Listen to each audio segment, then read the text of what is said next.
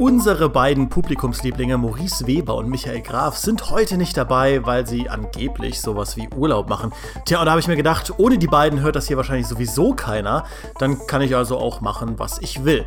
Und deswegen rede ich auch über ein Thema, mit dem Micha und Maurice sich eher seltener umgeben, nämlich Shooter. Im speziellen Ego-Shooter, im weiteren Kreis aber auch Third-Person-Shooter, Deckungsshooter, Taktik-Shooter, Hardcore-Shooter, Survival-Shooter, Arena-Shooter, Loot-Shooter und vielleicht sogar Moorhuhn.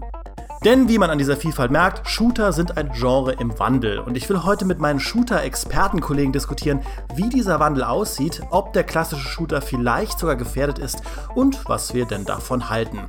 Mit dabei ist heute zum einen die Frau, die mich einst für die Gamester rekrutierte und danach verzweifelt versucht hat, mir das Schreiben beizubringen, unsere langjährige Shooter-Expertin Petra Schmitz. Hallo. Hi. Außerdem begrüße ich einen Kollegen, der bisher immer drum gekommen ist, beim Podcast dabei zu sein, aber bei diesem Thema hier einfach nicht Nein sagen konnte. Meinen Kollegen, Kumpel und lustigerweise sogar Nachbarn, Johannes Rohe. Moin. Ich war bis gerade äh, bei der Anmod kurz der Meinung, dass du das hier alleine durchziehen willst, aber dann hast du uns ja doch noch ins Boot geholt. Das hier ist die kurze Variante, du hörst einfach nie den Podcast. Nee, das ist allerdings wahr, ja. Ich, ich gebe ja zu, das klang jetzt nach einem sehr hochtrabenden Thema und so, aber ich will eigentlich viel simpler anfangen. Erzählt mir doch mal ganz fix, rückblickend auf euer gesamtes Leben, mit welchem Shooter ihr am meisten Zeit verbracht habt. Wow. Die meisten um, ähm, Spielstunden, ja. Ich glaube, da, da, da betteln sich, um das Neuhochdeutsch zu sagen, äh, Counter-Strike und, und äh, äh Quake 3 Arena. Aber ich glaube, Counter-Strike gewinnt. Bei mir ist es auch ein enges Duell. Äh, bei mir ist es auch Counter-Strike auf der einen Seite, das mich in meiner Jugend lange, lange Jahre und Zeit begleitet hat. Und dann kam irgendwann Battlefield dazu. Und puh, das ist, also ich glaube, als einzelnes Spiel hat Counter-Strike noch die Nase vorn, als Serie Battlefield halt inzwischen. Okay, also reine Multiplayer. Wie viele Stunden hast du bei Battlefield 3 auf der Uhr? Bei Battlefield 3 war ich irgendwie, ich glaube, boah, lass mich lügen, irgendwie so bei drei, mehrere hundert, irgendwie 300, 400, irgendwie sowas. Ja, stolz. Ja, ich bin immer froh, dass es damals noch keine Aufzeichnungen gab der eigenen Spielzeit. Heute das ist eine Lüge. Es gab eine Aufzeichnung der eigenen Spielzeit. Gerade ja. bei Battlefield 3, die hatten ja das wunderbare äh, Browser-Plugin, wie hieß das? Battlelog, genau, zum ersten das Mal. Battlelog, genau. Genau, und da konntest du sehr genau sehen, wie viel Zeit du damit verbracht hast. Ja. Bei meinen, bei meinen gab es das, also beim einen gab es das bei mir noch nicht. Ich habe nämlich, äh, das ist kein Ego-Shooter, aber ich habe sehr viel Zeit mit Max Payne verbracht. Aber der Ego-Shooter, mit dem ich am meisten Zeit verbracht habe, ist tatsächlich äh, Payday 2, lustigerweise. Äh, was ja eigentlich gar kein PvP-Shooter ist, sondern Koop-Shooter, den ich ja unter anderem auch sogar mit dir, Johannes, gespielt habe. Ähm, ich weiß gar nicht, warum sich das so aufge angehäuft hat. Im Nachhinein kann ich mir auch nicht erklären, wie ich so viel Zeit damit verbringen konnte, immer auf dieselben Cops zu schießen. Aber ja, irgendwie haben sich die hunderte an Stunden dann wirklich bei, bei Payday gesammelt, sodass das jetzt das Spiel ist, das ich bei Steam am meisten gespielt habe. Es ist manchmal verrückt. Ja, aber da bist du ja nicht alleine mit. Also ohne jetzt zu viel über Payday reden zu wollen, aber das hat ja eine sehr, sehr motivierende, ja, Loot-Spirale will ich gar nicht sagen, aber eine Level-Spirale. Also man levelt immer weiter auf, schaltet neue Fähigkeiten frei und äh, wird so immer besser und wagt sich dann an immer schwerere Aufträge bzw. höhere Schwierigkeitsgrade. Und ähm, so kann das, glaube ich, oder motiviert das ja total viele Leute. Das wird ja bis jetzt noch sehr, sehr viel gespielt. Und du hast es ja richtig gesagt, wir haben total viel zusammengespielt. Jochen Rediger, unser lieber Kollege, zockt das ja auch äh, noch sehr, sehr gerne. Ist jetzt gerade wieder angefangen, rückfällig geworden, möchte ich sagen, nachdem wir ein bisschen Raid gespielt haben. Und ähm, also das ist ein sehr, sehr motivierendes Ding. Und wenn man da einmal mit angefangen hat und sich ein bisschen an dieses leicht seltsame Gameplay und vor allen Dingen das bisschen blöde Waffenverhalten gewöhnt hat, dann ist man da sehr schnell, sehr lange dabei. Aber ist es nicht faszinierend, äh, dass wir äh, einen Shooter genannt haben, äh, konkret Counter-Strike, der komplett ohne diesen Loot-Quatsch auskommt, in dem wir sehr viel Zeit versenkt haben und dann eben gleich mal Battlefield 3, das viele Waffenfreischaltungen hatte und natürlich Payday 2, was ich leider nie gespielt habe, weil es mich überhaupt nicht interessiert, ähm, auch diesen Freischaltkram drin hat, was ich überhaupt nicht doof finde oder sowas, aber das dürfte mit Sicherheit gleich Thema werden, oder Dimi? Ja, natürlich. Und ich meine, Payday 2 hat ja sogar später richtige äh, Lootboxen eingeführt oder Uhu, zumindest so Mikro Mikrotransaktionen. Das Unwort des Jahres. Ähm, irgendwelche Schlüssel, die man kaufen konnte, um irgendwelche Boxen zu öffnen. Das war ganz komisch. Und das, obwohl sie versprochen haben, dass sie keine Mikrotransaktionen reinbauen. Das hatte natürlich, äh, die Steam-Community fand das total super. ja, die hat, die hat im Prinzip Blumen geschickt und eine Liebesbekundung nach der anderen bei Steam hinterlassen. Und dann mussten sie das auch nach einer Weile wieder rausnehmen. Aber das hat das Spiel, glaube ich, äh, hat dem Spiel extrem geschadet. Nur die Entwickler haben sich eben ähm, in, in, in großen Reden lange über zwei Jahre verpflichten müssen, neuen Content zu liefern. Und irgendwann hatten alle Fans das Spiel und es gab keine neuen Käufer mehr. Und das Ding war in jedem Sale für 5 Euro zu haben. Und äh, irgendwo musste das Geld halt herkommen und dann mussten sie zu diesen Tricks greifen, aber der kurzfristige Shot, der hilft halt nicht, ja.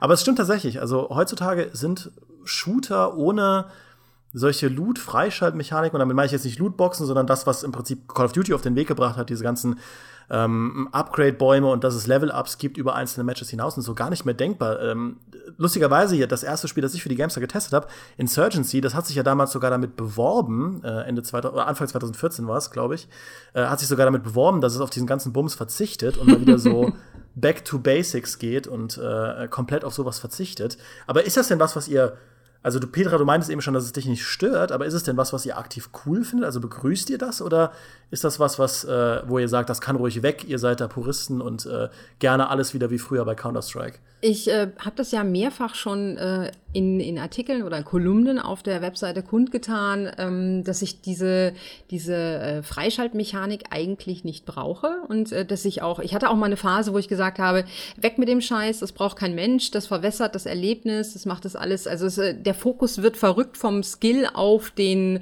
auf das Freischalten von Kram und so weiter und so fort. Ähm, ich, ich bin aber selber natürlich auch Opfer der ganzen Geschichte und das nicht nur bei Shootern, sondern auch bei jedem anderen Spiel. Also äh, Diablo 3 ist zum Beispiel so ein Stichwort, mm. wo, mhm. ich, wo ich lange rumgefarmt habe und, äh, und mir irgendwie Set-Items zusammengekloppt habe. Ähm, ich bin dafür auch wahnsinnig anfällig und ich muss auch tatsächlich zugeben, dass ich vielleicht aufgehört habe, Battlefield 1 zu spielen, unter anderem, weil mir das irgendwann auch gefehlt hat.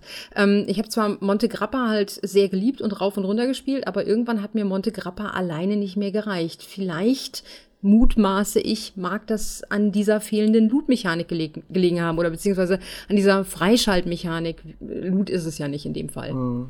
Ich würde auch gerne aus dem Brustton der Überzeugung heraus behaupten, dass ich äh, sowas nicht brauche, so Freischaltmechaniken, sondern einfach nur mit einem guten Shooter, der äh, durch sich selbst, durch sein Gameplay überzeugen kann äh, zufrieden bin. Allerdings tatsächlich, wenn ich ehrlich bin, muss ich auch sagen, dass solche Freischaltmechaniken mich doch immer wieder auch motivieren und ähm, ja, immer wieder zu so einem Spiel zurückbringen. Ich habe jetzt im Vorfeld ein bisschen drüber nachgedacht. Ähm, ich meine, ich wusste ja auch, dass wir dieses Thema besprechen werden mhm. und so.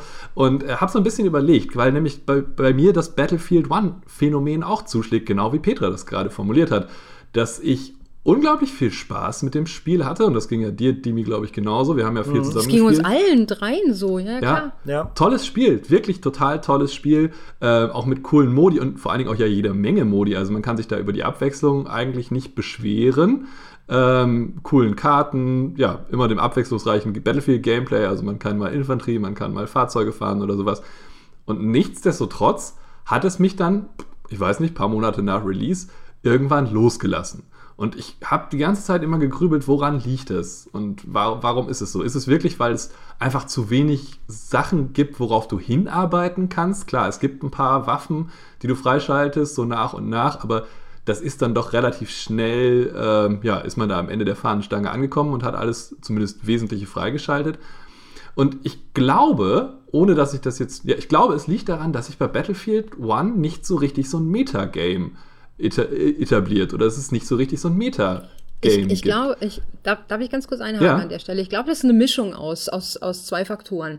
Und zwar, wenn du es aktiv mit Counter-Strike ver vergleichst. Counter-Strike ist eigentlich der schnelle Kick. So eine Counter-Strike-Runde dauert im äh, fünf Minuten oder sowas. Ja, du hast nach relativ kurzer Zeit hast du ein entweder Enttäuschungsgefühl, weil du früh ausscheidest, oder ein Triumphgefühl, weil deine, dein Team gewonnen hat. Eine Battlefield-Schlacht dauert ewig. Ja, also gefühlt ewig. Gerade wie hießen diese Dinger, wo man über mehrere Karten antreten Die Operations. musste? Die Operations. Die Operations dauerten ewig. Du willst da nicht rausgehen und nur der Sieger sein. Du willst auch noch auf einer anderen Ebene belohnt werden, die dauerhafter ist, weil du so viel Zeit da rein investiert hast. Das ist kein bewusster Gedanke, glaube ich, sondern das ist einfach so ein, ähm, das reicht nicht. Ja, also der, der Sieg reicht mir an der Stelle nicht. Ich möchte mehr haben. Und äh, das hat hier Battlefield halt durch diese nicht vorhandene Freischaltmechanik nicht geboten. Und ich glaube, das ist ein Punkt, der bei Battlefield sehr groß ähm, da mitspielt. Du investierst viel mehr Zeit für eine Partie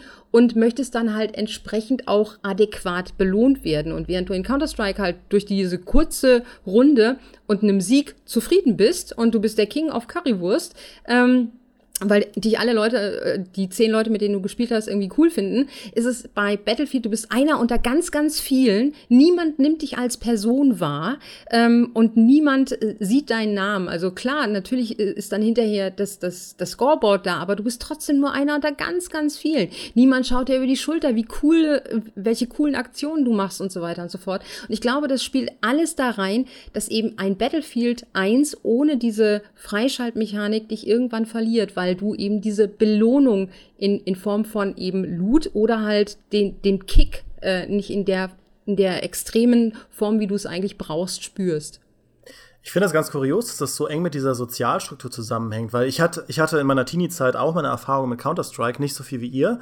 Ähm, aber lustigerweise, selbst mit meiner wenigen Erfahrung, war ich immer auf den gleichen Servern unterwegs und kannte die Leute. Also man hatte irgendwie ja. seinen TS und war dann unterwegs mit Leuten, die man kannte und die auch, wie, wie, genau wie du gesagt hast, Petra, die irgendwo respektiert haben, wenn man dann ausnahmsweise mal was Gutes geleistet hat. Und heutzutage ist das zur totalen Ausnahme geworden. Äh, ich weiß nur, mein, mein Mitbewohner, der zockt ab und zu Rainbow Six mit, mit Randoms in einem TS, also mit zufälligen Leuten in einem TS. Da ist das noch so wie früher. Da herrscht auch noch so eine, so eine, das war ja auch so eine ganz eigene Sprache, die da geherrscht hat, fand ich. Ähm, so eine sehr, ja, eigentlich sehr äh, flapsige und auch irgendwie derbe Sprache fand ich auch cool. Aber heutzutage, wenn ich irgendwie online spiele und heute spiele ich viel, viel mehr online als früher, auch kompetitiv, dann ähm, ist man eigentlich eher gewohnt, permanent zu rotieren und in neue Matches reinzukommen. Und eigentlich hat man, merkt man, man, man schaut sich auch gar nicht die Nicknames der anderen Leute groß an, außer da hat halt irgendjemand irgendeinen Peniswitz als Namen und äh, ja, macht dann halt weiter. Und äh, das könnten genauso gut KI-Gegner sein man merkt nur den spielerischen Unterschied, aber nicht den sozialen. Und das, äh, das glaube ich, spielt da wirklich äh, stark rein. Ja, diese Bindung, diese Bindung an einen Server, an einen Counter-Strike-Server, das habe ich genauso auch damals erlebt. Also das war wirklich, man ist dann da hingekommen und hatte seine Leute, die man da immer wieder gesehen hat, die man natürlich nicht im echten Leben kannte, oder die meisten zumindest nicht. Seinen Kumpel hat man mitgezockt, aber man kannte halt die nix und sagte, hey, und hat sich dann begrüßt, ist reingekommen, hat zwischen den Runden mal gelabert.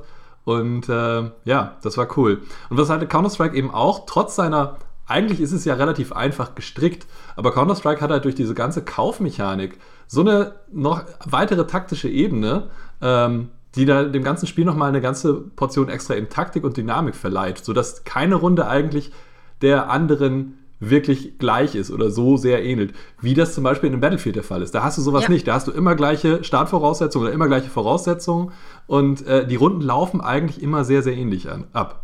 Ja, da stimme ich dir vollkommen zu. Obwohl es eine sehr, sehr kleine und sehr abgeschottete Angelegenheit ist, ist ein Counter-Strike-Match sehr beweglich. Also äh, ganz klar. Also das liegt ähm, natürlich auch daran, äh, vor allen Dingen, wenn man die Gegner kennt, dass man sich natürlich besser darauf einstellen kann, was uns wieder zurückbringt zu den Servern, wo, wo ständig die gleichen Nasen rumlaufen und äh, ja, Geschichte. Das ist alles Geschichte inzwischen. Sehr, sehr schade. Ich habe mal eine Kolumne darüber geschrieben, äh, vielleicht magst du die, ähm, ähm, die mir dann in, in den, in den Annotations dann verlinken, zu, mhm. zu just diesem Thema, zum Serversterben und was das äh, für Folgen hat für, für den Spieler als Einzelnen und für mich natürlich persönlich, weil es meine Kolumne war.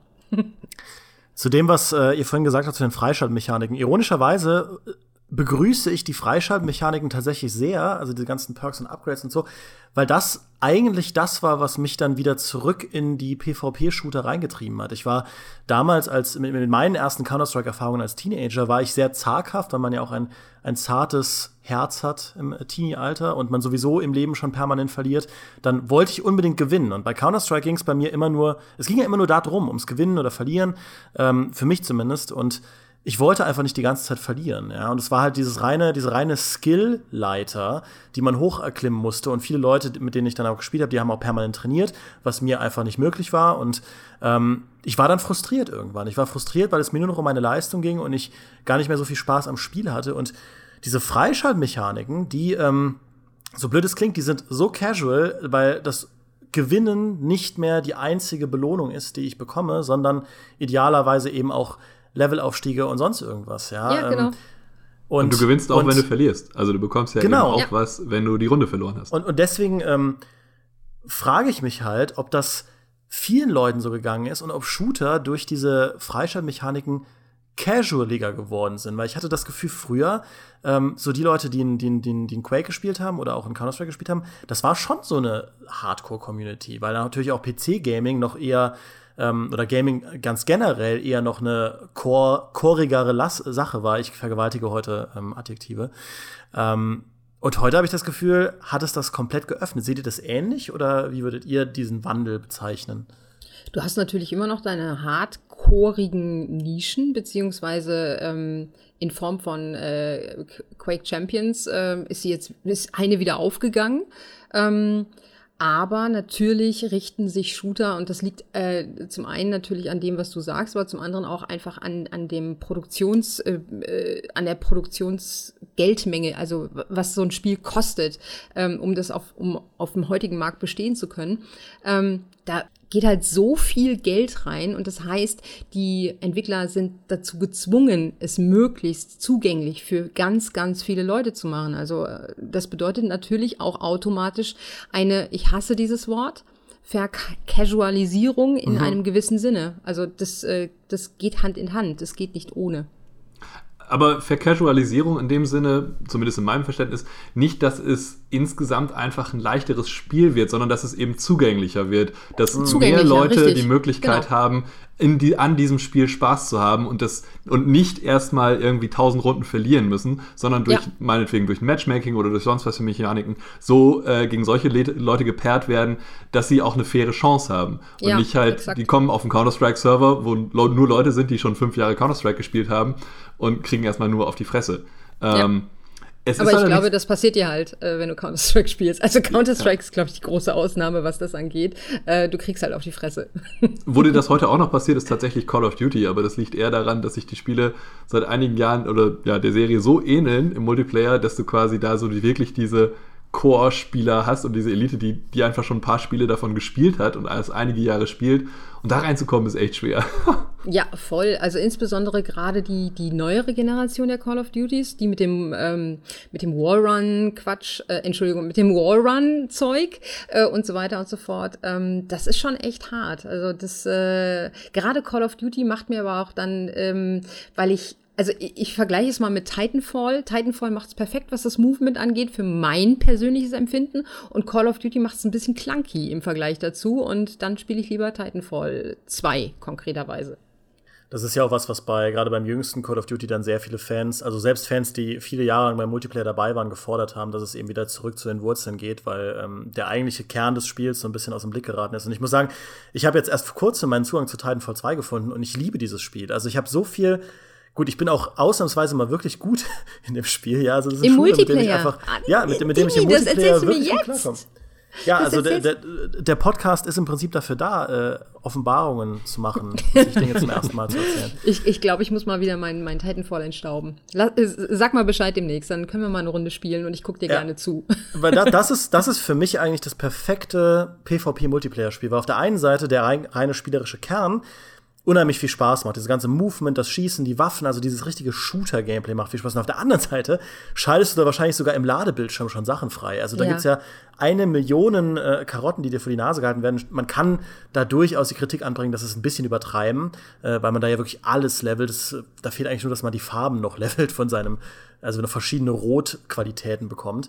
Wieso? Aber trotzdem, du kannst doch Tarnmuster freischalten und zwar gar nicht so wenige.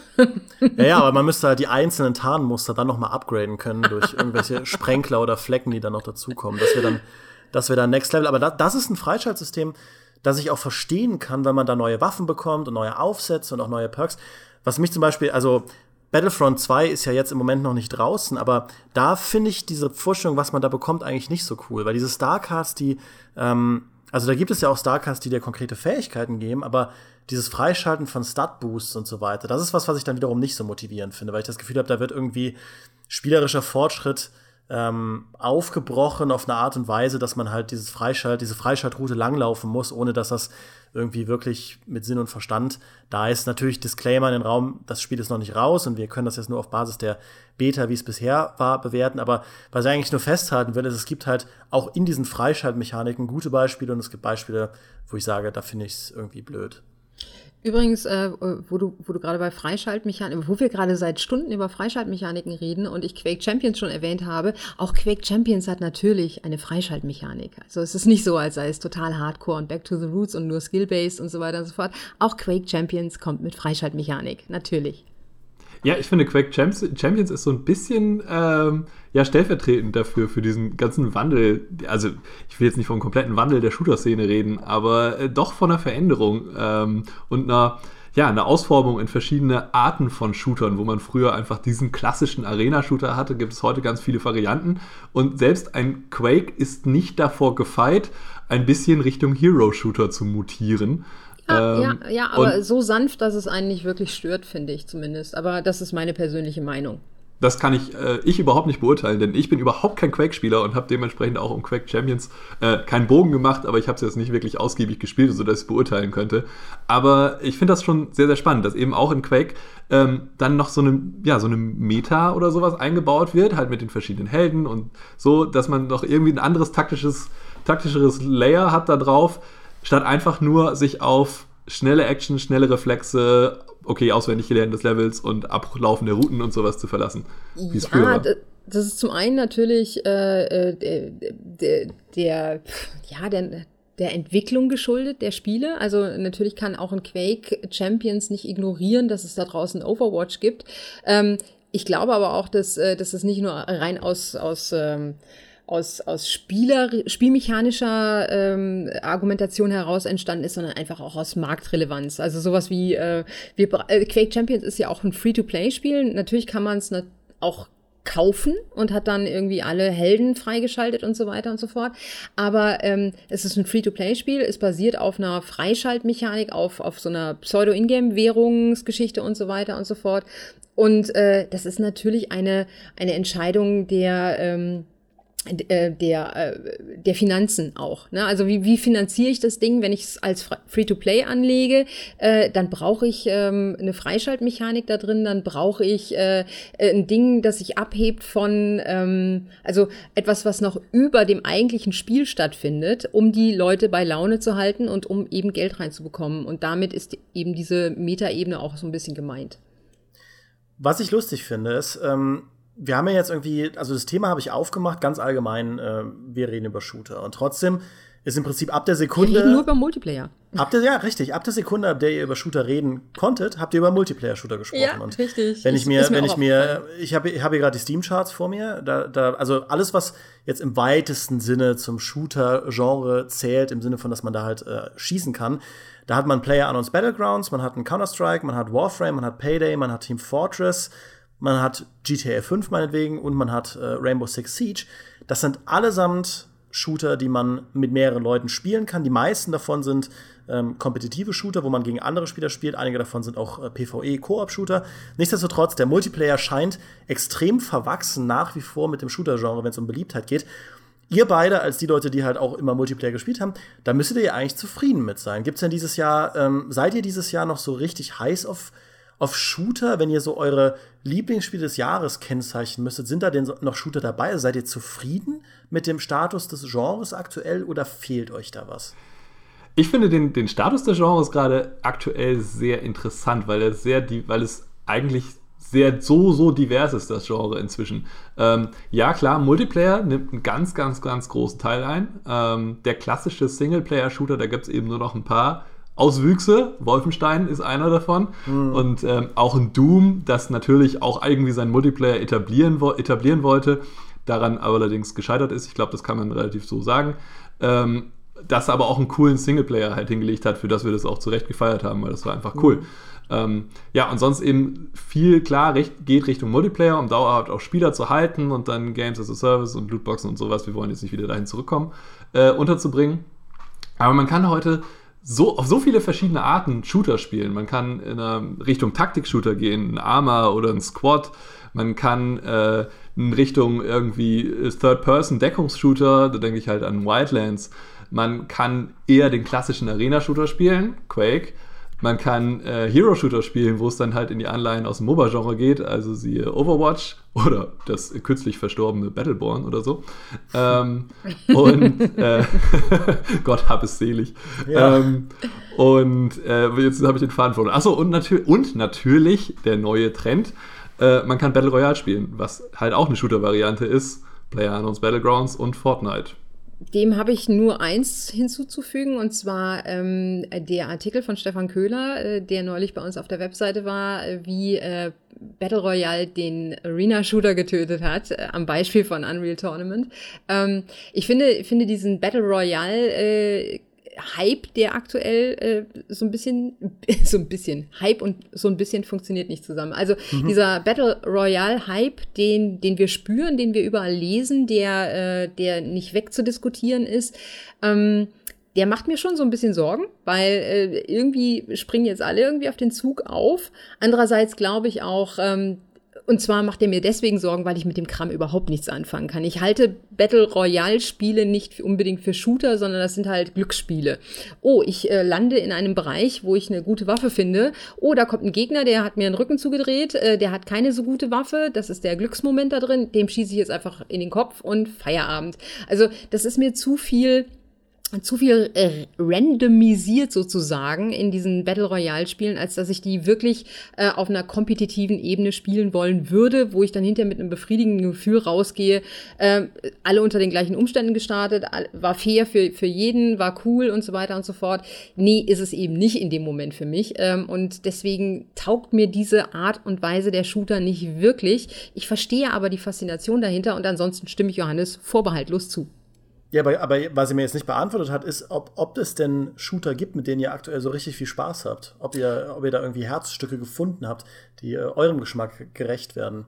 Mm, du hast es vorhin genannt. Ich habe es in letzter Zeit allerdings relativ selten gespielt, ich, äh, weil ich es auch irgendwie tatsächlich aus den Augen verloren habe äh, in dem im, im üblichen Daily Business und weil ich auch gerade in einem total unshooterigen anderen Spiel wieder versumpft bin, äh, ist es Titanfall 2. Titanfall 2 mhm. trifft genau meinen Nerv. Also das ist genau mein Ding.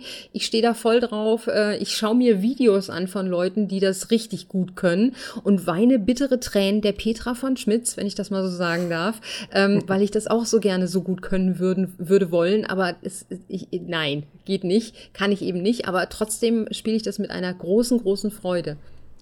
Ja, ich bin halt gerade aktuell einem Spiel verfallen und ich versuche mich jetzt nicht zu schämen, während ich das sage. Ich spiele Destiny 2. Ja, ich bin süchtig. Wie kannst du nur? Wie kannst du nur? Na, wirklich. Also, äh, ich, ich bin mir der, der Probleme von Destiny 2 sehr, sehr bewusst. Also, ich, und ich finde auch zu, viel am Drumrum. Und ich habe vorher über das erste Destiny immer fleißig gelästert, wie so ein, äh, weiß ich auch nicht, wie so ein Rohrspatz.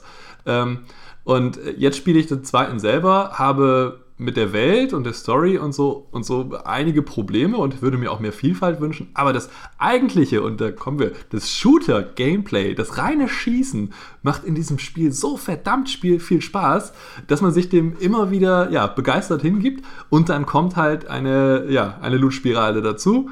Die, gut, ich habe jetzt mit meinem ersten Charakter da ungefähr das Limit erreicht, da zieht das dann nicht mehr so ganz aber dann sind es halt noch so ein paar Herausforderungen, okay, Raid im Prestige-Modus oder so, was wäre wär halt noch eine Sache. Und dann der nächste Charakter, den man dann hochzieht. Also es ist, ist krass. Ist, Subtext ist also, du spielst es auf der Konsole. Na, Johannes. Bis, so wird das nichts mehr. Bis heute, ich darf ja wohl verraten, wann wir den äh, Podcast machen, hatte ich keine ja. Wahl. Heute ist es auf dem PC erschienen. Die Kollegen spielen gerade im Livestream. genau, parallel zu uns spielen die Kollegen im Livestream, während wir Und, das hier aufnehmen. Und ich würde gerne wechseln auf den PC, wenn es denn die Möglichkeit gäbe, meine, äh, meine Charaktere mitzunehmen. Oder zumindest ein bisschen von dem Loot zu transferieren, sodass ich einen Charakter in der PC-Version schneller hochziehen kann. Das geht auf ein, in einer Version geht das. da kannst du zwischen Charakteren den Loot hin und her tauschen. Und deshalb ist der zweite Charakter deutlich schneller im Power-Level oben und du kannst mit dem den Raid spielen und allen Krams machen, als äh, der erste Charakter, als du dafür gebraucht hast. Das geht aber nur leider nicht. Und deswegen werde ich wohl bei der Konsolenversion bleiben. Und da muss ich ganz ehrlich sagen, auch wenn ich auch sonst mal gegen äh, Konsolenshooter schimpfe, naja, also ich spiele sie auch, aber ich spiele sonst immer noch lieber mit Maus und Tastatur. Aber bei Destiny fühlt sich diese Steuerung einfach perfekt an. Die haben es einfach drauf, die äh, Jungs von Bungie, die Jungs und Mädels, ähm, die haben eine Steuerung, ein Waffengefühl geschaffen, das über den Controller so gut vermittelt wird, dass es einfach Spaß macht. Ich darf ja auch da eigentlich gar nicht anklagen mit dem Finger auf dich zeigen, weil ähm, ich spiele ja tatsächlich mit dir. Ja, wir sind ja alle in einem Clan und wir zocken auch. Wir haben erst gestern wieder zusammen gespielt. ähm, und die Sache, die ich an Destiny so toll finde, äh, also ich war auch, gehörte auch zu denen, die über das erste Destiny nur geflucht haben, weil ich auch diese Welt so blöd fand und äh, in Teilen auch immer noch finde, weil sie so uninteressant oder in, in bestimmten Aspekten auch uninspiriert ist. Aber was ich so toll daran finde, ist, dass Destiny ähm, auf der einen Seite extrem gut funktioniert, so von den Spielerzahlen und Verkaufszahlen und so weiter, und auf der anderen Seite aber tatsächlich sich so ein bisschen den Singleplayer-Shooter bewahrt, ja, weil es ja auch eine Kampagne hat und die ist gar nicht mal so schlecht, ja, und äh, es hat, ähm, die kann man auch im Koop spielen, aber es hat noch diese klassische Kampagne, aber auch einen PvP-Multiplayer und einen PvE-Multiplayer. Also es ist im Prinzip ein Gesamtpaket, wie so eine Art äh, Shooter-Theme-Park, wo man sich selbst aussuchen kann, was man machen will. Es gibt Leute, die haben noch nie in den PvP reingeschaut und auf der anderen Seite gibt es Leute, die schauen nur in den PvP rein, ähm, weil, weil Bungie den ja auch vor allem äh, im Fokus jetzt stärker ausbaut. Und die haben sich diesen ganzen anderen Kram gerade so weit angeschaut, um ein Level zu erreichen, wo sie die guten Waffen bekommen. Ähm, also ich finde diese Freiheit sehr cool als jemand, der früher Singleplayer-Shooter geliebt hat. Also in, in Half-Life oder eben auch diese ganzen Max Payne-Teile, also Third-Person-Shooter. All diese Sachen. Ich habe das so geliebt und so verinnerlicht und ähm, ich finde es so schade, dass es das immer seltener gibt. Und so ein Doom und ein Wolfenstein, die sich müssen sich ja heute zwangsläufig platzieren, als wir ein, ein wir bringen die alten Zeiten zurück. Wenn man bedenkt, dass das vor 15 Jahren einfach ja, ein recht normaler Shooter gewesen wäre. Ja, in Doom 3 musste nicht sagen, wir kehren zurück zu Doom 1. Äh, Petra korrigiert mich, wenn das. Es war nicht Doom 3, es war Doom. Ja. Doom 3 war um, das ganz langsame im Dunkeln. Nein, nein, ich meine ja, ich meine das alte Doom 3, also das ist in, aus den Nullerjahren. Das musste nicht extra so. sagen, dass nein, es, das dass es so nein. ist wie das, wie das alte DOS Doom, sondern damals war das halt noch gängig, da hat man halt noch ein Doom produziert, ja. Und heute ist es so, wir kehren zurück zu alten Wurzeln, man ist irgendwie in der Arena und man äh, regeneriert keine Lebensenergie und so weiter. Also die Zeiten haben sich da echt geändert und da finde ich, Destiny wagt zumindest einen Versuch, sich so diesen Kampagnen-Shooter zu erhalten, wo andere das löblicherweise noch versuchen, aber trotzdem Verluste machen, ja. Weil so erfolgreich sind sie oft nicht. Ja, aber das, das, also zum einen muss ich mal ähm, reingerätschen und sagen, ich habe Destiny viel verfolgt, weil mein, äh, Destiny 2 insbesondere, weil ähm, mein Freund das sehr intensiv auf der PS4 ähm, gespielt hat und ähm, ich habe selbst beim intensiven Zuschauen nicht erkennen können, wo die Faszination dahinter ist. Und äh, ein Standardsatz, den ich gerne an einem Destiny-Abend, den er dann mit seinen äh, Freunden dann verbracht hat, gesagt habe, war, wenn man euch mal ein gescheites MMO auf die Konsole packen würde, euch würde ja der Kopf platzen. Also, okay. weil ähm, diese ganzen Mechaniken, die in einem Destiny 2 drin stecken, also sprich das, was du erzählt hast, also du hast den, die Kampagne, du hast äh, das PvP, äh, du hast die Raids und so weiter und so fort. Äh, das ist natürlich alles MMO-Standard, möchte ich sagen, aber so minimal äh, im Angebot, ähm, dass ich da entschuldige, dass ich da lache drüber. Ja, also jemand, der äh, in World of Warcraft gespielt hat oder jemand, der ein anderes äh, MMO gespielt hat, das größer ist als das kleinste da draußen, ähm, der lacht über das Angebot, was Destiny 2 bietet, weil es ist halt so viel mehr drin als das, was dieses Spiel dir bietet. Und inzwischen ist es ja so, dass Leute dann sagen, okay, ich habe den Kram schon erledigt. Ähm, am Dienstag ist der Reset. Äh, ist es doch der Dienstag, oder? Am Dienstag ja, ja. ist der. Ja, genau. Ja. Am Dienstag ist der Reset und ab da kann ich mich dann wieder mit den Inhalten beschäftigen. Ähm, ein normales MMO bietet dir halt ständig irgendwelche Inhalte, mit denen du dich beschäftigen kannst, ob du nun PvP-Spieler bist oder ob du Solo-Spieler bist oder äh, also Solo im Sinne von ich bin unterwegs und andere sind um mich herum oder ob du, äh, keine Ahnung, irgendwelche Missionen spielen möchtest und so weiter und so fort. Das gibt's halt dauernd, du kannst es dauernd machen und es gibt dir dauernd irgendwelche Befriedigungs- Items und so weiter und so fort. Und Destiny, da musst du halt wirklich ab Punkt X darauf warten, dass die Server resettet werden oder beziehungsweise, dass das alles wieder auf Null gesetzt wird, damit du da weiterspielen kannst. So kann man natürlich auch ein Spiel mit minimalen Inhalten über lange Zeit am Leben halten. Ich weiß, ich bin böse. Nee, du hast vollkommen recht. Also Destiny ist ja wirklich nur ein MMÖchen oder sowas. Und das, Das ist auch das, süß. Ja, und äh, das ist auch was, was ich mit dem Problem meinte und was ja auch von vielen, vielen Spielern, die es trotzdem jeden Tag wieder Stunden spielen, kritisiert wird, dass eben nach hinten raus so wenig da ist, so wenig Fleisch an diesem Spiel ist und äh, sich alle Leu Leute jetzt schon, also so anderthalb Monate oder ein bisschen mehr nach dem Release der Konsolenversion, lechzen nach mehr Missionen, mehr Herausforderungen, mehr irgendwas. Ähm, tja, und der erste DLC aber noch ein bisschen auf sich warten lässt. Aber was Destiny 2 hat und was ein World of Warcraft oder was ein MMO oder sowas hat, nicht hat, ist halt dieses sorry, geile Spielgefühl, Gunplay, dieses geile ja. Gunplay. Das macht Ja, einfach ja. Spaß. Und Kämpfe in einem Rollenspiel sind äh, halt immer, und gerade in MMOs, oft so indirekt. Ich, ja, schlag halt drauf oder lass meinen Charakter vielleicht sogar automatisch draufschlagen auf den Gegner wieder und wieder, habe aber kein, kaum so ein Impact-Gefühl. Ich schlage Lebensbalken runter und äh, aktiviere dann mal irgendwelche Buffs. Das ist jetzt meine böse Sicht als Shooter-Fan und Nicht-Rollenspieler. Ja, ja, passt Ähm, schon. Ja, und bei Destiny hast du halt wirklich dieses, das macht einfach, das Kern-Gameplay macht einfach Spaß. Und obwohl auch du auch da Lebensbalken runterschießt und du auf riesige, ja, große Gegner und Endbosse schießt und dann wieder und wieder und minutenlang, ähm, macht es trotzdem noch Spaß. Du hast trotzdem ein Trefferfeedback, du hast das Gefühl, deine Waffen haben ordentlich Wumms. Gerade bei kleineren Gegnern, ich, meine Lieblingsgegner sind, glaube ich, die Vex. Das sind so roboterartige Viecher weil die halt so richtig schön zerspratzeln. Also so Teile fliegen dann ab, wenn du da drauf hältst. Das ist einfach, also jetzt nicht wegen Gore-Faktor, sondern weil einfach, äh, ist ja auch kein Gore, sind halt wie gesagt Roboter. Aber du hast halt wirklich ein Gefühl dafür, dass deine Waffen ordentlich Durchschlagskraft haben und es fühlt sich einfach gut an. Ja. Und ohne ein anderes Genre verteufeln zu wollen, äh, also ganz ohne WoW da zu bashen oder so, aber Destiny ist halt einfach mal ein Shooter, der diese MMO-Anleihen sich nimmt und damit was macht. Und damit steht es relativ allein auf weiter Flur da. Es gibt eben noch ein Borderlands, das in eine ähnliche Richtung geht, mit, äh, mit dieser ganzen Loot-Mechanik und Koop und Singleplayer. Vergiss und es gibt The ein- Division es gibt nicht. Ein, es gibt The Division, genau, was ja nach Destiny im Prinzip kam, von daher. Ähm, aber das ist auch ein Third-Person-Shooter, genau wie Und Warframe. wenn ich ganz kurz reingrätschen darf, The Division hatte nämlich genau dann, vor allen Dingen später, als die Gegner immer stärker wurden, das große Problem, dass das Waffen-Gameplay immer schlechter wurde, weil es halt immer mehr zu diesem Lebensbalken runterballern wurde, bis sie dann das ganze Ding einmal auf links gedreht haben mit dem einen Ja. großen Patch. Genau. So, sorry, Genau, ich bin jetzt Wort gefallen. Please Kein continue. Problem. Und es gibt noch Warframe, das viele Leute als das bessere Destiny bezeichnen. Ich habe es selbst nur kurz gespielt, kann das deshalb nicht beurteilen. Aber sonst steht Destiny halt in seinem, in dem, was es versucht, relativ allein auf weiter Flur. Und ein Aspekt, äh, den ich im Spiel auch zugute halten will, ist einfach, dass es ähm, jetzt zu dem jetzigen Zeitpunkt, wir haben das ja schon erwähnt, während wir diese Aufnahme hier gerade machen, normalerweise reden wir da gar nicht so viel drüber, aber während wir diese Aufnahme gerade machen, ist die PC-Version von Destiny aktuell jetzt ganz frisch erschienen. Das heißt, ich gehe jetzt einfach mal davon aus, dass dieses Shooter-Gameplay auf dem PC ähnlich gut funktioniert wie in der Beta. Ja, wenn ihr diesen Podcast hörst, hört, werdet ihr schlauer sein als ich jetzt. Aber sollte das so sein, dann ist es auch mal ein Konsolenshooter, der sich bemüht, auf dem PC wirklich ein guter PC-Shooter zu sein. Und das ist was, was nicht selbstverständlich ist. Ich glaube, Ja, das ist ähm, richtig. an, also neben, neben Strategie, äh, neben Strategiegenre gab es halt wenige Genres, die in den letzten zehn Jahren so kämpfen mussten, diesen Spagat zwischen Konsole und äh, PC und den ganzen Plattformen irgendwie richtig erfolgreich und gut über die Bühne zu bringen, weil Shooter sind eben auf dem PC entstanden, genau wie Strategiespiele.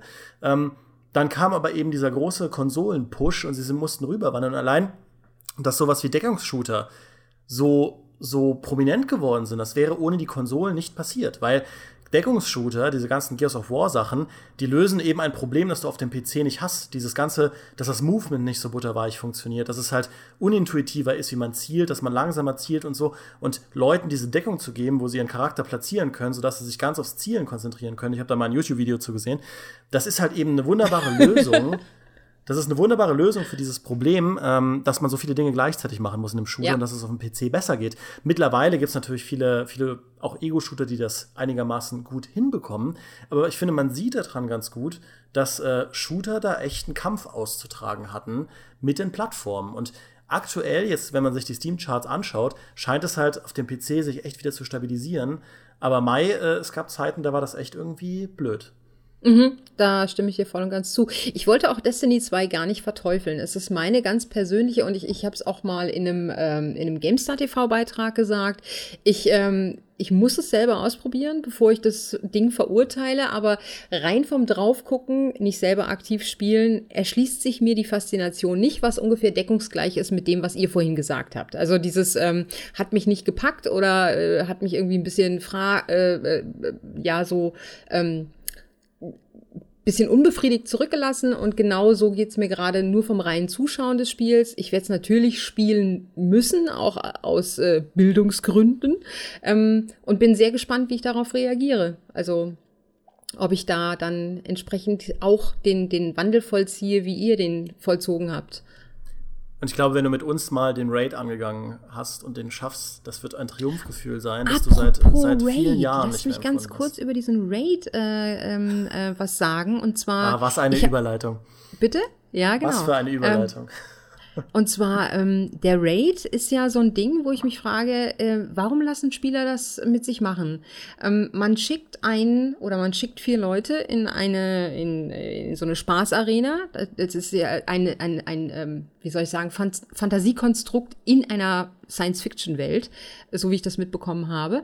Und ähm, das Ding gibt dir keinerlei Hinweise darauf, was du zu tun hast. Du musst dir, um das äh, vielleicht beim zweiten Mal okay abzuschließen, YouTube-Videos anschauen, um zu wissen, was da eigentlich gerade Sache ist und was du zu, zu tun hast. Ist das für euch okayes Game Design? Wir haben uns da bei der Arbeit schon äh, mehrfach drüber unterhalten, weil unser, auch gerade weil unser erster Raid-Ausflug sehr, sehr kläglich gescheitert ist. Ähm, weil der Raid, ja, du sagst es ja auch schon, also zum einen gibt er einem sehr wenig Erklärungen an die Hand. Und zum anderen, selbst wenn du dir dann, äh, wenn du cheatest, in Anführungsstrichen, und einfach mal nachguckst, äh, was äh, gewisse schlaue Webseiten oder User so gepostet haben, wie das Ganze funktioniert in der Theorie, ist es immer noch echt schwer, das umzusetzen. Denn dieser Raid arbeitet mit ganz vielen Mechaniken, die das sofortige Aus für alle Spieler ähm, bedeuten. Also es gibt Gegner, die auftauchen, die, wenn du die nicht innerhalb von ein paar Sekunden sofort tötest, dann mhm. ist ein Wipe. Fertig. Ja. Dann müssen alle nochmal von vorne anfangen. Es gibt ähm, Mechaniken, die äh, verhindern, dass du quasi revived wirst. Also du kannst einmal einen anderen Spieler wieder aufstellen, danach nicht mehr.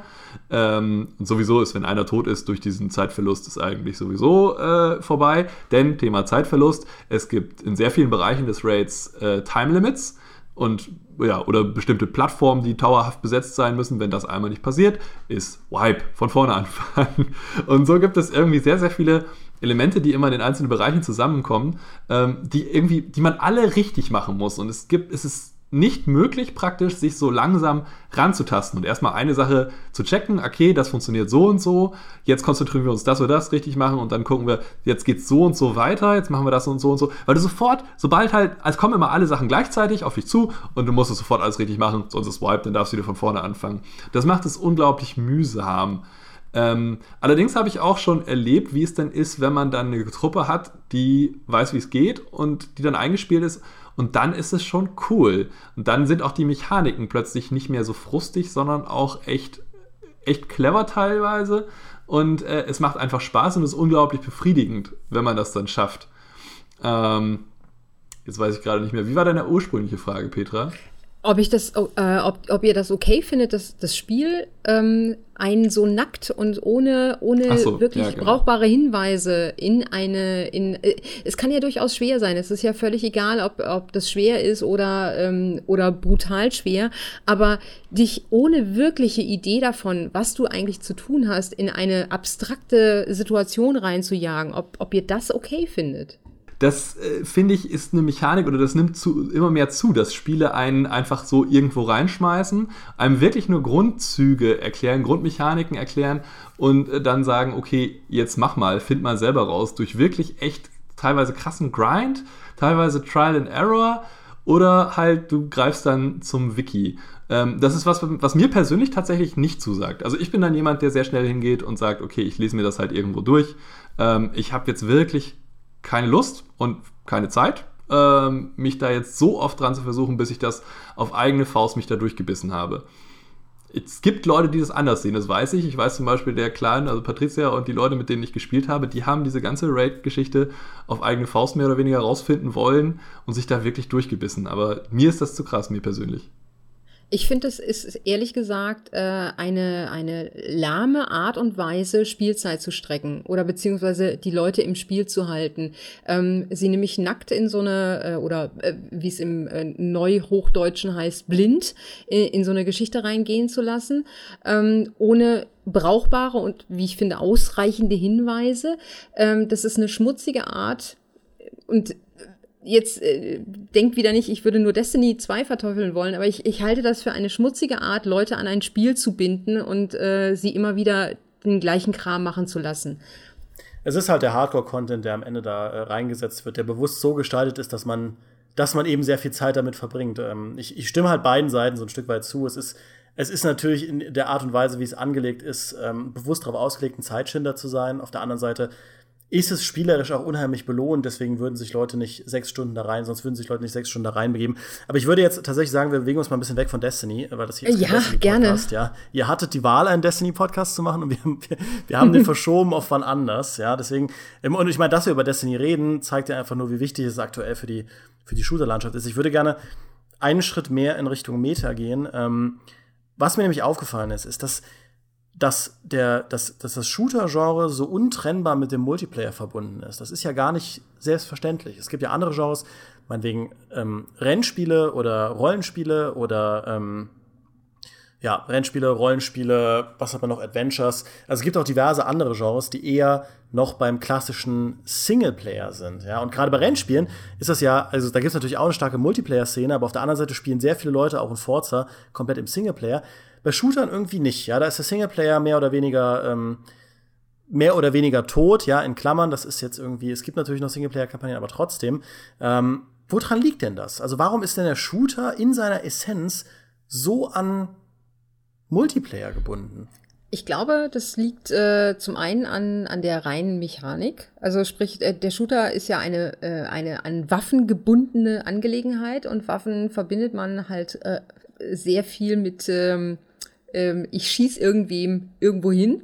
Und natürlich bietet sich das förmlich an, dass man dem anderen, der auf der anderen Seite steht, auch ähm, eine individuelle Fähigkeit, nämlich äh, einen anderen Spieler, einen echten Spieler zuweist und dem auch eine, eine Waffe in die Hand drückt. Also äh, es ist, glaube ich, es gibt kein Genre, bei dem es so einfach ist, einen Multiplayer aus dem Boden zu ziehen, zwei Leute, eine Karte und äh, zwei Waffen und jetzt macht mal. Das ist der, das ist die Grundkonstruktion und ich glaube, es gibt kein Genre, bei dem es so einfach ist, einen Multiplayer in seinen Grundzügen umzusetzen wie im Shooter-Bereich.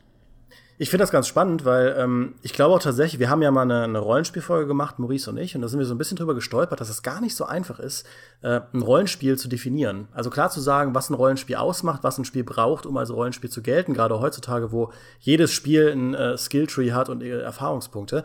Bei Shootern finde ich es unheimlich leicht. Ja, wenn du auf irgendwas schießen kannst, nicht mal die Perspektive ist zwangsläufig wichtig, um einen Shooter auszumachen, außer bei einem Ego-Shooter. Ähm, wenn du auf irgendwas schießen kannst und äh, der, der Schaden, den du verursachst, mehr oder weniger intuitiv aus der Waffe heraus erfolgt und nicht irgendwie komplett über Würfel stattfindet, ja, dann, mhm. dann gilt das ja im Prinzip schon als Shooter. Und ich glaube, dadurch, dass, dass ähm, auch die Mechanik oder die, das, das Genre an sich unheimlich leicht oder unheimlich schnell zu kreieren ist und sehr un unkompliziert zu kreieren ist, ist eben auch diese Nähe zum, zum, zum Multiplayer irgendwo da. Also ich würde dir halt zustimmen und ganz allgemein sagen, dass Shooter einfach ja ein, ein das ist jetzt nicht negativ gemeint, ein simples Genre sind. Ja, ja das ist doch auch so. Also äh, äh, natürlich ist es ein simples Genre, weil das Prinzip, ich habe eine Waffe in der Hand und ich schieße und es passiert was auf der anderen Seite, nämlich dass irgendjemand im Idealfall umfällt, das ist eine Sache, die versteht man auch ohne, dass man irgendwas mit Spielen zu tun hat. Weil äh, das lässt sich halt wunderbar aus der Echtwelt in das Spiel übertragen, während Rollenspiele in ihrer Komplexität und so weiter und so fort oder auch Adventures mit ähm, Anklickmechaniken und Kombinationsgeschichten und äh, Inventarverwaltung und so weiter und so fort. Das lässt sich halt nicht so einfach ähm, für jemanden, der keinerlei Bezug zum, zum Thema Spieler hat, ähm, äh, runterbrechen. Also ich meine, so, so ein Shooter ist einfach leicht zu verstehen. Die grundlegende Mechanik ist sehr, sehr, und du sagst es sehr richtig, simpel.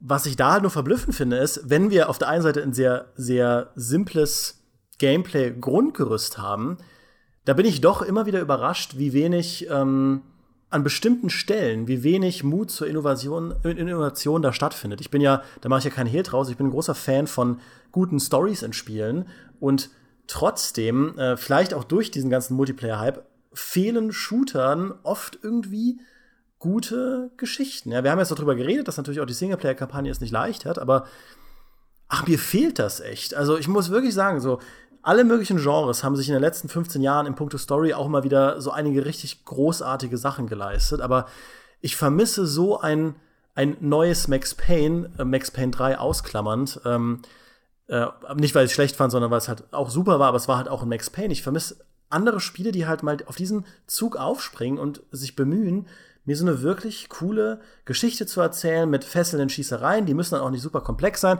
Es muss auch kein The Order sein, aber ja, sie müssen nicht super komplex sein. Das ist was, was mich, äh, was mich halt immer wieder plagt, was ich im Prinzip jedes Jahr, wenn es darum geht, unsere Enttäuschungen des Jahres aufzuzeichnen, was ich jedes Jahr im Prinzip wieder schreiben kann. Äh, es gab keine Shooter mit einer tollen Story. Wieso eigentlich nicht? Äh, da möchte ich gerne einhaken. Und zwar, es gab, ähm, mir fallen jetzt konkret zwei Beispiele mit einer tollen Story ein, die Shooter sind. Ähm, wir, wir haben vorhin schon das Thema Wolfenstein angesprochen. Der erste Teil von, äh, von der neuen Wolfenstein-Trilogie, wenn es denn eine wird, war für mich zumindest auf der Story-Ebene ein, ein großer Spaß, weil der ähm, weil das Ding halt äh, viele Ebenen miteinander verknüpft hat. Es hatte Humor, es hatte Emotionen, es hat mich zu Tränen gerührt. Ähm, es hat mich ergriffen, äh, es hat mich zum Nachdenken gebracht, aber auf so eine sehr unaufdringliche Art und Weise. Also nicht irgendwie mit dem erhobenen Zeigefinger hier, da, da, da die bösen äh, äh, Regimetypen, aka Nazis und so weiter und so fort. Ähm, das nicht. Es, es, es, es hat funktioniert für mich und dann gab es natürlich äh, vor nicht ganz so langer, allzu langer Zeit ähm, äh, eine, eine Shooter-Reihe, äh, wo, wo mir den zweiten Teil vielleicht so ein bisschen auf der Story-Ebene ausklammern kann.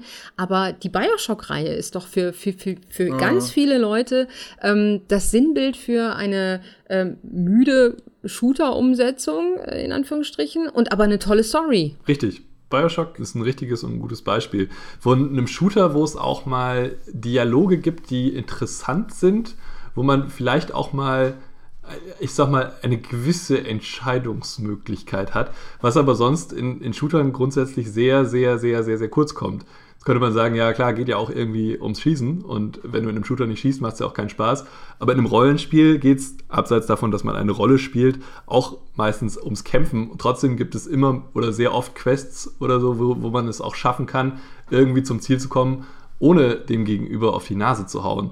Und äh, sowas würde ich mir auch echt tatsächlich mehr wünschen. Mal ein Shooter, der mal mutig genug ist, eben andere Wege zu gehen, als nur zu schießen. Ja, und wir hatten natürlich auch, äh, vergesst das bitte nicht, ähm, vor gar nicht allzu langer Zeit wieder eines dieser berühmten Oath 451 Games, glaube ich, so heißen sie inzwischen. Also äh, die, das Prey äh, konkreterweise, äh, mhm. benannt nach dem Gott im Himmel, irgendwas bei Looking Glass, äh, Telefonnummer, äh, Bürogebäude, keine Ahnung. Also alle Spiele, die so im Looking Glass äh, Kontext entstanden sind, wie Deus Ex und so weiter und so fort, sind ja auch im weitesten Sinne, ähm, sind es ja Shooter. Äh, wer schießt denn da nicht irgendwann, irgendwann wem im, ins Gesicht und so weiter und so fort? Ähm, und die erzählen ja auch eine Story. Also ich glaube, ähm, es gibt tatsächlich da draußen echt, echt coole äh, storygetriebene Shooter, die wir aber vielleicht gar nicht mal so als Shooter wahrnehmen, weil Prey vielleicht für viele Leute gar nicht so als Shooter auf der, auf der Roadmap liegt. Ähm, die gibt's natürlich da draußen, aber die gehen tatsächlich so ein bisschen unter, weil sie tatsächlich irgendwie nicht mehr dem Zeitgeist entsprechen. Und auch ein Prey wird sich nicht so viel verkauft haben, äh, als dass das dann dazu führt, dass wir vielleicht irgendwann mal einen Prey 2 bekommen. Vielleicht doch, man weiß es nicht. Ich glaube aber auch, dass es ganz grundsätzlich gar nicht so einfach ist, ähm, eine coole Story mit Shooter-Gameplay zu verbinden. Ich glaube, es gibt so ein bisschen einen Widerspruch zwischen dem, was ein Shooter spielmechanisch mit dir macht und auf der anderen Seite, was eine gute Geschichte ist. Weil bei Shootern geht es ganz oft um Power Fantasies. Ja, du bist derjenige, der halt haufenweise Leute über den Haufen knallt natürlich und ähm, der alle möglichen Leute wegballert, der halt sehr mächtig ist und versucht unverwundbar zu bleiben. Und auf der anderen Seite kommen, kommt Storytelling damit nicht so gut klar. Und es ist ja, ja. irgendwie auch bezeichnend, dass Bioshock ähm, in, in seiner Geschichte permanent thematisiert, wer du bist und was du machst. Also dieses ganze Geballere und so hat ja irgendwo, in, findet sich direkt in der Story wieder, beziehungsweise wird davon aufgegriffen. Und es ist auch bezeichnend, dass ein Deus Ex sehr weit von dem Bodycount eines, äh, eines Doom oder so weg ist. Also mhm. gerade in, in, den neueren Deus Ex, da in Deus Ex Mankind Divided, da schießt du keine 500 Leute über den Haufen, ja, da in Prag. Da sind mal irgendwie zwei, drei Gangster in irgendeinem Raum, die macht man weg oder man infiltriert mal eine Basis, wo 20 Leute rumlaufen, dann kann man sich halt entscheiden, was man mit denen macht. Also das Spiel muss irgendwo einfangen, dass du kein übermächtiges, mordendes Monster bist. Und auch Deus Ex geht ja in der Story so ein bisschen darauf ein. Aber ich glaube, gerade ähm, Call of Duty oder auch ein Battlefield oder so, die tun sich damit schwer. Das war ja auch was, was Johannes als äh, Tester von, von Battlefield One ähm, bei den War Stories kritisiert hat, von Battle, äh, also die, quasi die Solo-Kampagne von Battlefield One. Du hast auf der einen Seite diese Rahmengeschichten, die ähm, von, von dem Krieg erzählen und von dem, was die Soldaten da erlebt haben, von Verlust, von äh, diesem, diesem Nervenkitzel, den sie empfunden haben, diesem puren Grauen. Und auf der anderen Seite ist es eine Ballerbude, rein spielerisch, wo man halt einen nach dem anderen wegknapst. Da diese Monte Grappa Stage, glaube ich, ist es, wo man mit einer, also wirklich mit einer Panzerrüstung da rumläuft und äh, im Prinzip mit der Minigun, mit der da war ja wirklich, äh, Da war ja wirklich ja. der Kontrast am größten. Gerade in ja. diese Montagrappa War Story oder dieser Italien War Story, wo halt wirklich der Großvater, ich glaube seiner Tochter ist es, erzählt eben aus dem Krieg und vor allen Dingen von seinem, ja, von seinem Freund, der damals eben gestorben ist.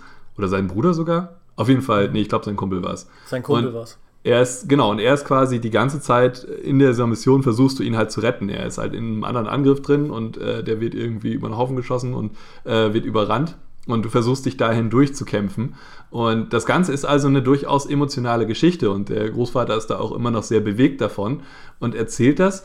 Und dann hast du aber eben gleichzeitig, ja, genau was du sagst, diese, diese Massen. Also es ist ja wirklich so, dass du an einem Flakgeschütz stehst und ich glaube, ganze Bomberstaffeln und Flugzeugstaffeln vom Himmel schießt, das halt wirklich an, an Lächerlichkeit nicht zu überbieten ist. Ich, äh, habe, ich habe übrigens bei Monte Grappa bin ich aus den War Stories ausgestiegen, weil mir das zu dumm war. Ja, ist es ja auch. Also das verstehe ich nicht, warum sie da nicht die Chance genutzt haben und dann wirklich vielleicht mal diese emotionale Note aufzunehmen. Oder ähm, ich meine, du könntest auch Gut, dann wird es vielleicht kein Shooter mehr, wenn man keine Waffe mal in der Hand hat oder sowas, aber man hätte eine von diesen War Stories auch mal anders erzählen können. Man hätte da auch ja. mal einfach nur Nachrichtenmelder sein können, der hin und her rennt und ähm, so vielleicht irgendwie ein bisschen gar nicht so direkt, aber so ein bisschen sekundär mitkriegt, was so an der Front passiert oder so. Mal so ein bisschen andere, andere Art und Weise des Storytellings als, okay, ja. hier, wir machen jetzt einen auf emotional und jetzt hast du den Raketenwerfer. Gerade bei der, bei den War Stories von Battlefield, was ich ja sehr, äh, also ich meine, wir haben da ein, ein, ein historisches Vorbild, ähm, eine Vorlage. Da hätte man auch einfach mal damit enden können, dass der, dass der Held eben kein Held ist und tatsächlich dann kläglich scheitert und stirbt. Und zwar nicht im Sinne von, oh, ich habe versagt, mein Skill war nicht so gut, äh, sondern hey, das ist halt Krieg äh, und, und ich sterbe. Und das ist der Deal, den ich eingehe, wenn ich äh, in den Krieg ziehe. Und selbst wenn ich da nicht aktiv mich dafür entschieden habe, sondern dass mein, mein Staat das für mich entschieden hat, ähm, was das Ganze nochmal ähm, äh, emotional anreichert, äh, man hätte da mit Sicherheit deutlich mehr rausholen können.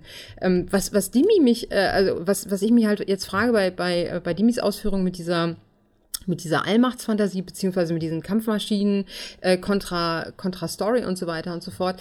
Ähm, man kann das natürlich lösen, indem man äh, den, den Protagonisten nicht einfach so wie so ein warmes Messer durch Butter durch die Gegner schneiden lässt, sondern dass man eben eine, eine gewisse Anstrengung auch in diese Shooter-Passagen reinsetzt und das nicht irgendwie wie so eine Schießbude inszeniert und dass jeder Kampf und jede Auseinandersetzung, die man ausficht, eine gewisse Wertigkeit bekommt und die äh, eben nicht sich dadurch definiert, dass man möglichst viele Gegner in möglichst kurzer Zeit äh, runtergeballert hat, sondern dass man wirklich mit sich und, und der Situation kämpfen muss, um dem Ganzen innerhalb eines entsprechenden Kontexts ein Gewicht zu geben. Ja, das wäre natürlich ein Ansatz, der sich aber schwierig vereinen lässt mit, ähm, mit so den modernen Mainstream-Bedürfnissen und Gewohnheiten. Ja, ich träume ja auch immer davon, dass es irgendwann mal ein Rainbow Six mit einer richtig guten Story gibt. Also dass dieses, diesen, diese Art von Gameplay umsetzt, also diese Schwere jedes Kills und auf der anderen Seite das verbindet mit einer coolen Geschichte. Aber das ist halt, das ist nicht einfach. Und so steht im Moment, habe ich das Gefühl, auf der einen Seite gibt es halt diese Power-Fantasy-Stories, die in ihren ähm, Glanzmomenten halt so sind wie bei Wolfenstein, dass man es wirklich mit irgendwo, also diese Überspitzung mit thematisiert und zum Teil des Kults macht. Auf der einen Seite, auf der anderen Seite eben diese Geschichten, die die das eher dramatisch äh, mit einflechten, wie beispielsweise auch in Spec Ops, das ja sehr auch mit dem spielt, was du da machst in dieser Welt, was du da anrichtest, wen du, wen du tötest und was das Töten mit dir macht. Das ist alles da ein fester Bestandteil der Story. Und dazwischen gibt's irgendwie sehr wenig, was man machen kann, habe ich das Gefühl. Und das, das ist eine Herausforderung, mit der andere Genres auch zu kämpfen haben. Ja, auch in, in Assassin's Creed mordest du da einen Haufen Wachen über den Haufen und musst irgendwie ähm, und, und die Story klammert das auch aus. Da gibt's halt diesen Widerspruch auch, aber Shooter, da ist eben, weil das Gameplay im Endeffekt so linear ist, du schießt Sachen tot, ist das halt schwieriger. Ne? Was, was mich an, an, ähm, an Shootern mit Stories viel, viel mehr. Also ich, ich erkenne natürlich das, was, was, du, was du sagst und stimme mhm. dir auch vollkommen zu.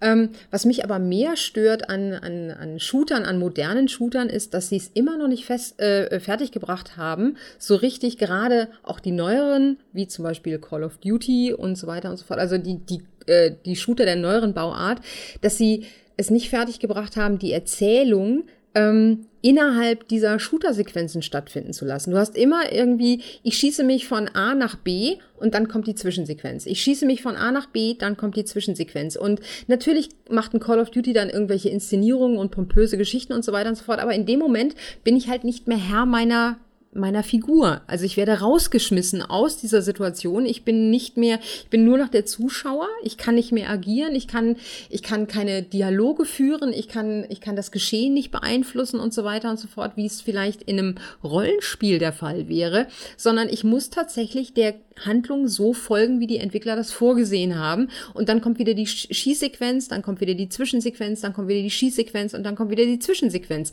Das ist das, was mich am meisten an dieser ganzen Geschichte ehrlich gesagt stört. Ja, und die obligatorische langsame Sequenz, in der man nur auf dem Boden kriecht oder irgendwie. Und dir äh, irgendjemand ein, äh, ein, ein, äh, wie heißt es, ähm, äh, hier, ähm, was man so in die Waffe steckt mit den, mit den Patronendingern drin? was? Ein Magazin? Ein Magazin, genau, danke. ähm, äh, und die, die, langsame Sequenz, wo dir jemand ein Magazin zuwirft. Ganz, ganz wichtig. Ja, genau. Oder du wirst an einem Bergpfad entlang geführt, damit dein Blick sich auch bloß in eine Richtung richten kann. Ja, jetzt auch wie bei Destiny 2. Äh, damit du genau den Moment dann auf die Art und Weise sehen kannst. Also, das stimmt schon, das ist halt, ähm, ist halt eine schwierige Sache. Ich bin auf deiner Seite, also mich stört das mit den, also es gibt ja auch immer wieder Spiele, die dann direkt, äh, wo du im Prinzip nie aus deiner Figur rauszoomst, sondern auch die Dialoge und so weiter aus der Ego-Perspektive wahrnimmst. Ähm, Aber du ja, kannst trotzdem also, nicht eingreifen. Also du, du bist nur Beobachter in dem Moment. Das, das ist das, das stimmt, Ding. Das stimmt. Ja, also ja. Ähm, du, du kannst halt nicht aktiv werden wie in einem Roll. Äh, natürlich, es ist ja so, dass, dass die Genres immer mehr miteinander verschwimmen, verwachsen und so weiter und so fort. Beispiel, das erste Deus Ex war ja so ein, so ein oder meinetwegen auch System Shock, äh, das, waren, das waren so Punkte, wo man sagt so, okay, guck mal, Hochzeit zwischen zwei Genres. Wir haben auf der einen Seite Rollenspiel, wir haben auf der anderen Seite Shooter-Gameplay aus der Ego-Perspektive und so weiter und so fort. Aber lustigerweise ist es ähm, nicht so konsequent weiterentwickelt worden, wie ich das gerne gehabt hätte. Wir spielen mhm. halt heute eben immer noch diese durchinszenierten Call of Duties und wir spielen immer noch die durchinszenierten Wolfenstein, so sehr ich sie auch liebe. Ähm, aber da hat sich in dem Bereich äh, eher weniger getan, als ich es gerne gesehen hätte. Das ist das so ein bisschen, was ich vorhin auch meinte mit Bioshock und dass du eben mal auch eine Entscheidungsmöglichkeit hast oder ein bisschen eine Freiheit zu tun, auch was anderes zu tun, als eben linear diesem, diesem Pfad zu folgen. Ähm, lustig ist, dass es sich von der anderen Seite ein bisschen annähert, dass halt die Rollenspiele tendenziell ein bisschen ja, shooteriger werden, zumindest zum Teil. Ähm, zum Beispiel bei Mass Effect oder so, wo es halt, das halt im Verlauf der Reihe tendenziell ein bisschen einfach immer actionreicher geworden ist und wo man ja. bei Andromeda, glaube ich, schon fast von einem Shooter sprechen kann. Ja, auf jeden Fall. Also ich, äh, klar, natürlich gibt's da auch diese, diese Pseudo-Zaubereifähigkeiten, äh, aber äh, es wird schon sehr, sehr, sehr, sehr, sehr, sehr, sehr, sehr, sehr viel geschossen.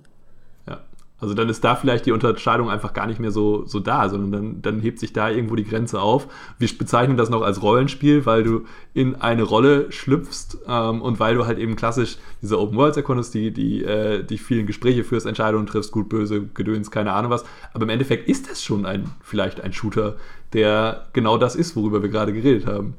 Mhm. Ja, und am Ende des Tages ist es ja auch immer eine Geldfrage. Es gibt nun mal, das muss man einfach sagen, es gibt Genres, die hoch im Kurs sind und es gibt Genres, die nicht so hoch im Kurs sind. Und Shooter sind nach wie vor ein Genre, das sich unheimlich gut verkauft. Vielleicht nicht mehr in der Form wie früher, aber doch es wirft immer noch sehr, sehr, sehr, sehr viel Geld ab, siehe die Steam-Charts. Und ironischerweise, man müsste eigentlich denken, so, ja, wenn ein Spiel, wenn ein Genre so richtig erfolgreich ist, dann kann man sich ja auch den Raum nehmen, da Innovationen auszuprobieren und sich so richtig auszutoben, weil das mögen die Leute ja und da werden sie wahrscheinlich eh Geld für ausgeben. Aber die Wahrheit ist, wenn man mal so eine goldene Gans hat, dann äh, ruft man sie nicht, damit sie aussieht wie ein Maulwurf, sondern ähm, dann will man die Gans halt so behalten, wie sie ist, damit sie weiterhin goldene Eier wirft, ja, oder Eier legt.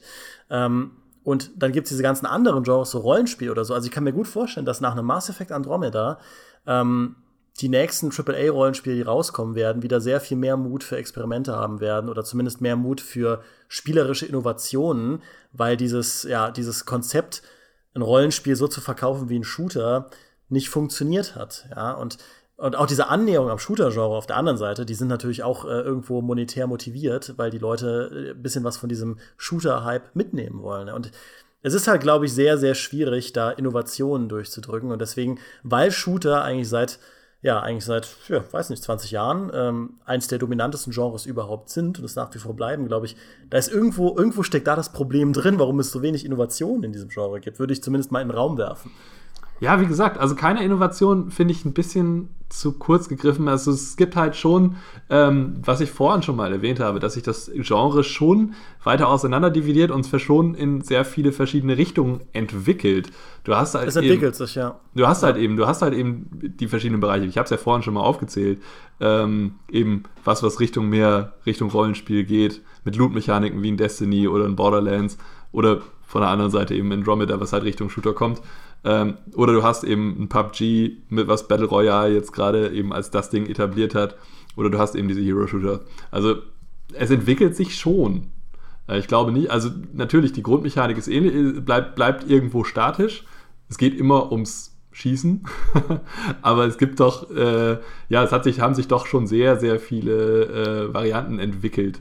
Und ja, das, das, das muss ich auf jeden Fall noch einwerfen. Also ich meinte das wirklich in Bezug auf die Stories. Rein spielmechanisch, da stimme ich dir zu, gibt es halt diverse Evolutionen, weil man ja irgendwo auch jedes Jahr was Neues anbieten muss. Ja, Call of Duty zeigt ja, ähm, dass es gar nicht so gut ankommt, wenn die Änderungen zu klein ausfallen.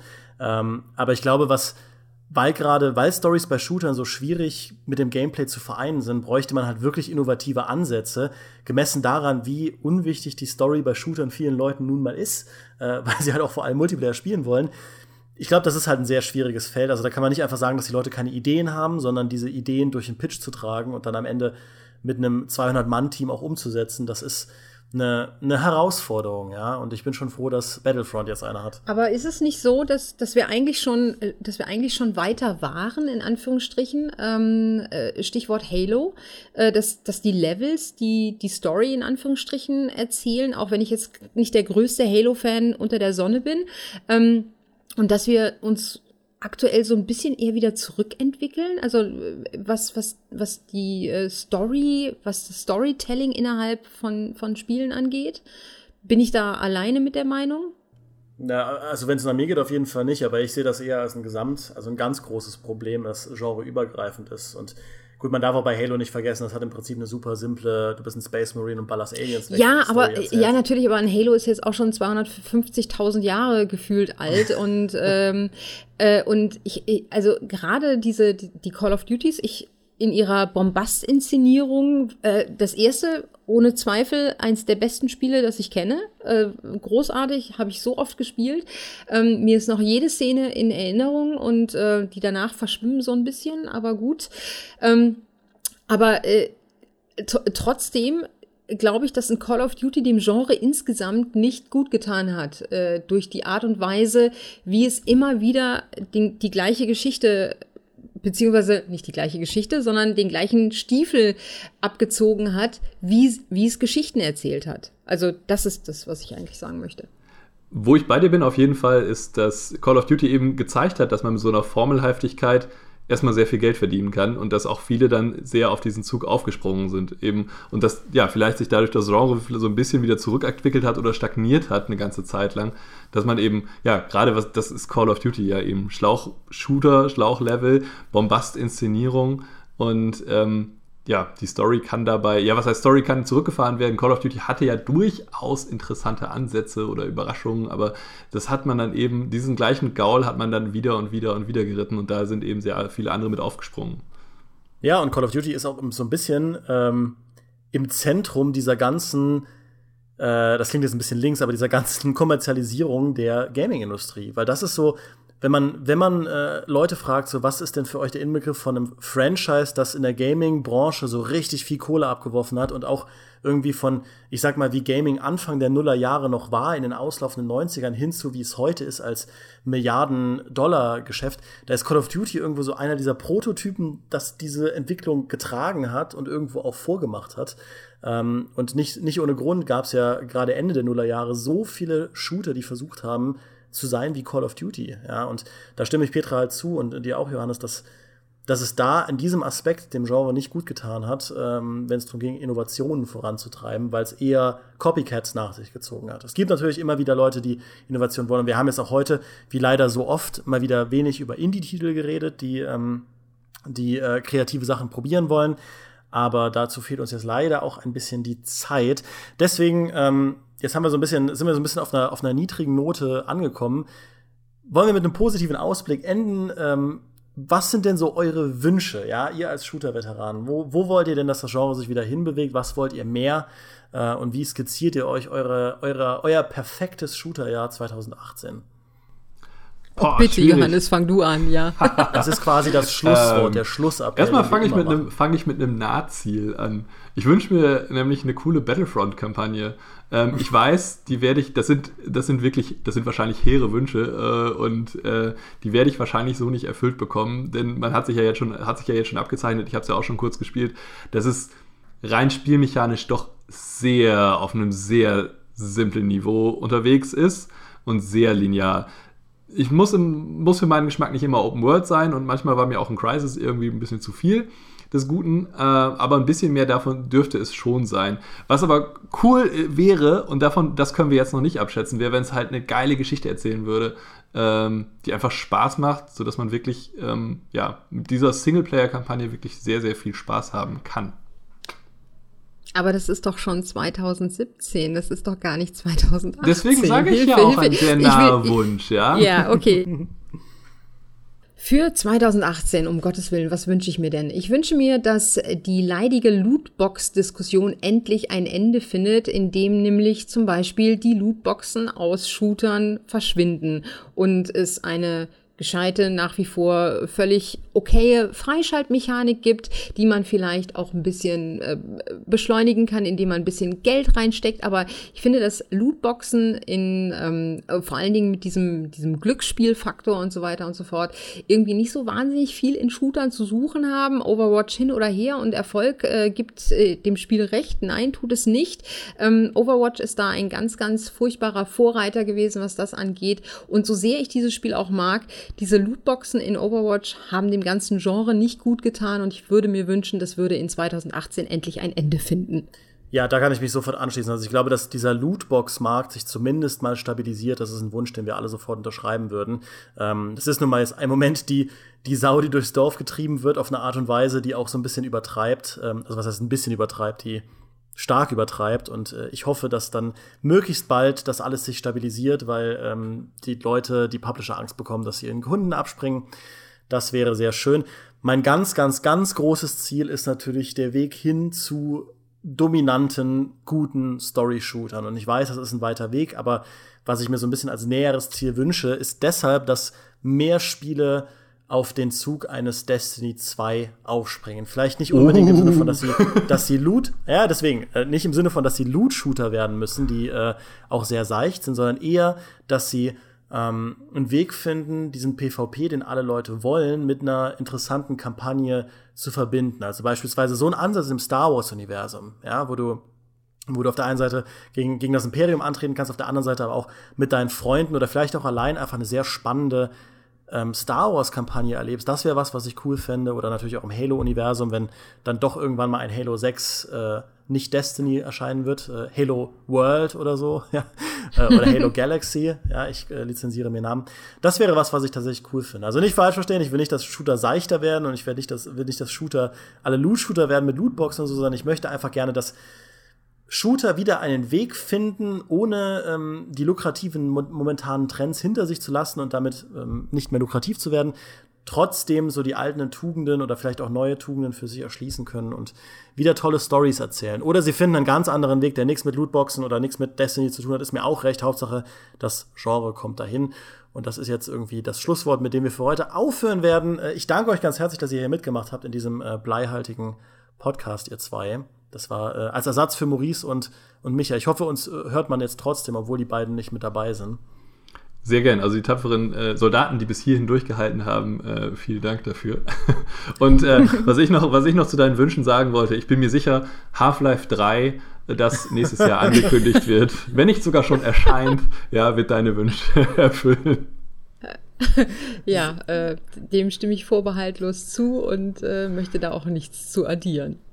Sehr schön. Und ihr da draußen, ihr könnt uns gerne in die Kommentare schreiben, wie ihr das Ganze seht, was ihr euch irgendwie im Shooter-Genre wünscht, ob ihr überhaupt noch Shooter-Fans seid oder ob euch das alles mittlerweile kalt lässt, ob ihr diesen PUBG-Hype mitmacht oder äh, ihn als Anstoß nehmt, genau wie Maurice, nur noch Strategiespiele zu spielen und Rollenspiele. Das könnt ihr mir ja schreiben. Ähm, das hier ist ein Plus-Podcast, das heißt, ich werde jetzt keine Werbung machen für Sternchen und sonst irgendwas bei iTunes, sondern äh, mich ganz herzlich verabschieden und nochmal bedanken. Macht's gut, einen schönen Resttag. Ciao. Tschüss.